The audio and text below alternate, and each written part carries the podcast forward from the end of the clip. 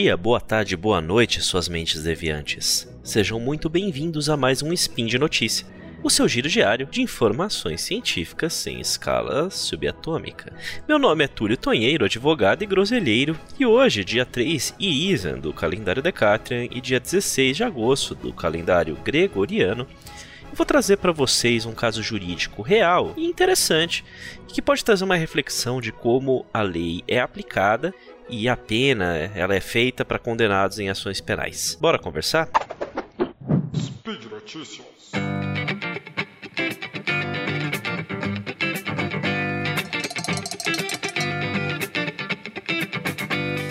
No dia 3 de agosto foi divulgada uma notícia envolvendo uma mulher condenada por tráfico de drogas, que teve revogada sua prisão domiciliar por uma razão um tanto peculiar. Camila Fogaça de Almeida se tornou ré em uma ação penal em 2011, 2021, perdão, quando foi detida ao transportar 88 quilos de maconha em uma ação realizada com uma quadrilha na região de Avaré, Itaí e Paranapanema, cidades do interior de, do estado de São Paulo. Ela teve sua prisão preventiva determinada pelo juiz do processo, mas recebeu o benefício de prisão domiciliar por uma decisão do Superior Tribunal de Justiça em um habeas corpus em março de 2022. Antes da gente entrar aqui em detalhes do caso, é importante a gente pensar nos requisitos para prisão preventiva e para se ter acesso ao benefício da prisão domiciliar. A prisão preventiva ela é regulamentada nos artigos 311 a 316 do Decreto-Lei nº 3689 de 1941, o Código de Processo Penal, e pode ser determinada em qualquer momento desde que esteja diante de algumas condições, como por exemplo, avaliado o criminoso seja perigoso ou que esse possa destruir alguma prova ou impedir investigação, por exemplo. Já os parâmetros gerais da prisão domiciliar estão nos artigos 318 e 319, também do Código de Processo Penal. Basicamente, o benefício ele pode ser concedido a pessoas que apresentem bom comportamento e que tenham certas condições, como por exemplo ser idoso acima de 80 anos, uma pessoa com filhos menores de 12 anos ou pessoa ou que tenha, né, sob seu cuidado pessoas portadoras de deficiência, além de gestantes e portadores de doenças graves. É bom dizer que essa lista que citei são alguns exemplos mais comuns, havendo exceções de todo tipo definidos em decisões judiciais. No caso da Camila, ela conseguiu acesso à prisão domiciliar por ser mãe de duas crianças menores de 12 anos. Quem quiser ver a decisão do habeas corpus dela, eu vou deixar um link na descrição do episódio. Que aí você vai poder acessar a decisão e ler inteira lá, decisão no Superior Tribunal de Justiça. O benefício, ele, no entanto, ele, apesar de ter sido concedido, ele foi com a determinação de que ela usasse a tornozeleira eletrônica. E sobre a tornozeleira eletrônica, seu uso é regulamentado pela Lei nº 7.210 de 1984, que é a Lei das, Execu das Execuções Penais, nos artigos 146A até o 146D. Dentre as obrigações de pessoa, da pessoa que está com o aparelho, está de não mover, remover, violar, modificar ou danificar o aparelho de qualquer forma. E é aí que está a questão. Camila é uma mulher jovem e, assim como a maioria das pessoas da nossa geração, usa e abusa das redes sociais para se comunicar e gerar engajamento com a sua audiência, tentando uma vida de influenciadora. Até mesmo por conta da sua condição sob prisão domiciliar, que ela não esconde, inclusive postando vídeos regularmente onde exibe a tornozeleira eletrônica, ela possui bastante engajamento, com mais de 100 mil seguidores no TikTok. Num desses vídeos, que já foi apagado inclusive, mas que pode ser facilmente encontrado com uma busca rápida na internet, e inclusive está citado na matéria jornalística que eu estou baseando aqui essa notícia, a Camila resolveu decorar sua tornozeleira colocando adesivos nela. Daqueles tipos de plástico que simulam pedraria. E é exatamente por conta disso que o Ministério Público pediu, e foi concedido pelo juiz do processo, a revogação da prisão domiciliar da Camila. Olha, veja bem, pessoal, uh, eu não tô aqui para questionar a idoneidade da Camila e nem para passar pano para o crime que ela cometeu. Afinal, ela foi condenada e está cumprindo pena dela regularmente.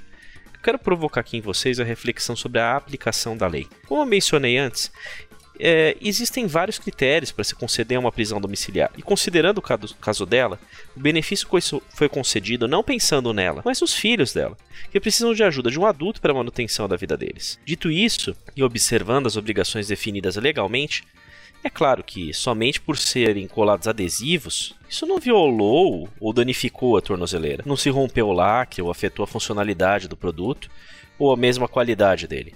Aí a gente entra na questão de modificar. Entendo, com todo respeito, que colar adesivos, de fácil remoção inclusive, não é capaz de modificar nada. É diferente de uma tinta, por exemplo, que essa sim modificaria permanentemente o produto e poderia estar danificando o número de série que vem impresso no produto, por exemplo. Uma bronca, talvez? Podia ser razoável? Acho que sim. Já que a gente pode questionar o quão moral é ficar brincando de decorar a tornozeleira eletrônica em vídeo de TikTok. Mas dizer que isso de qualquer forma afetou o cumprimento da prisão domiciliar é bastante absurdo. No direito penal, existem alguns princípios que dão o direcionamento de como as leis penais devem ser aplicadas. E dentro desses está o princípio da insignificância, que diz que a lei penal não deve ser aplicada quando se está diante de algo sem valor ou de valor mínimo. É o mesmo argumento, por exemplo, que se dá para liberar de prisão alguém que furta um item de pequeno valor. No caso, adesivinhos fáceis de retirar não me parece ser o suficiente para afastar o interesse de crianças em ter o acesso à mãe deles para cuidar deles. A decisão me parece bastante excessiva, de um rigor que ultrapassa o razoável. E aqui, gente, é que mora o trabalho do advogado. Ninguém está questionando que a Camila cometeu o crime ou não, do qual ela foi efetivamente condenada ou se ela deve ou não cumprir a pena. Ainda não estou sequer negando que ela possa ter sido imoral e ficar exibindo sua condição de presa domiciliar no TikTok e que é bem imaturo, para dizer o mínimo, ficar fazendo vídeo de colar adesivos em tornozeleira eletrônica. Mas ser advogado é defender direitos e a aplicação mais acertada da lei. No caso, o direito dos filhos da Camila em serem cuidados pela mãe me parece muito acima do ego da promotoria ou dos agentes de justiça diante de alguns adesivos. Ser advogado e defender direitos não significa negar as falhas dos nossos clientes, mas exigir que as condenações contra eles sejam adequadas e razoáveis. Então, quando alguém te perguntar como é para um advogado defender um bandido, bom, aí está a explicação. Não é porque um cliente é culpado de um crime que ele pode sofrer qualquer pena arbitrária. Senão a justiça deixa de ser justiça e vira linchamento de acordo com o ego de quem estiver julgando o caso. E por hoje é só. Como sempre, todas as fontes estão em links na descrição. Se você puder, compartilhe esse episódio, deixa seu comentário. E por fim, eu lembro que esse podcast só é possível graças ao seu apoio no patronato do SciCast, no Patreon, Padrinho e PicPay. Valeu, gente, um abraço, um beijo do gordo e até a próxima.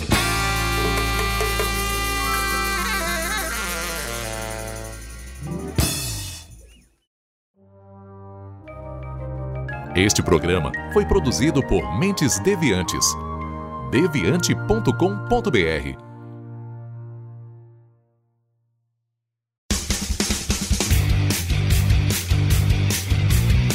Cortes, edição de podcast.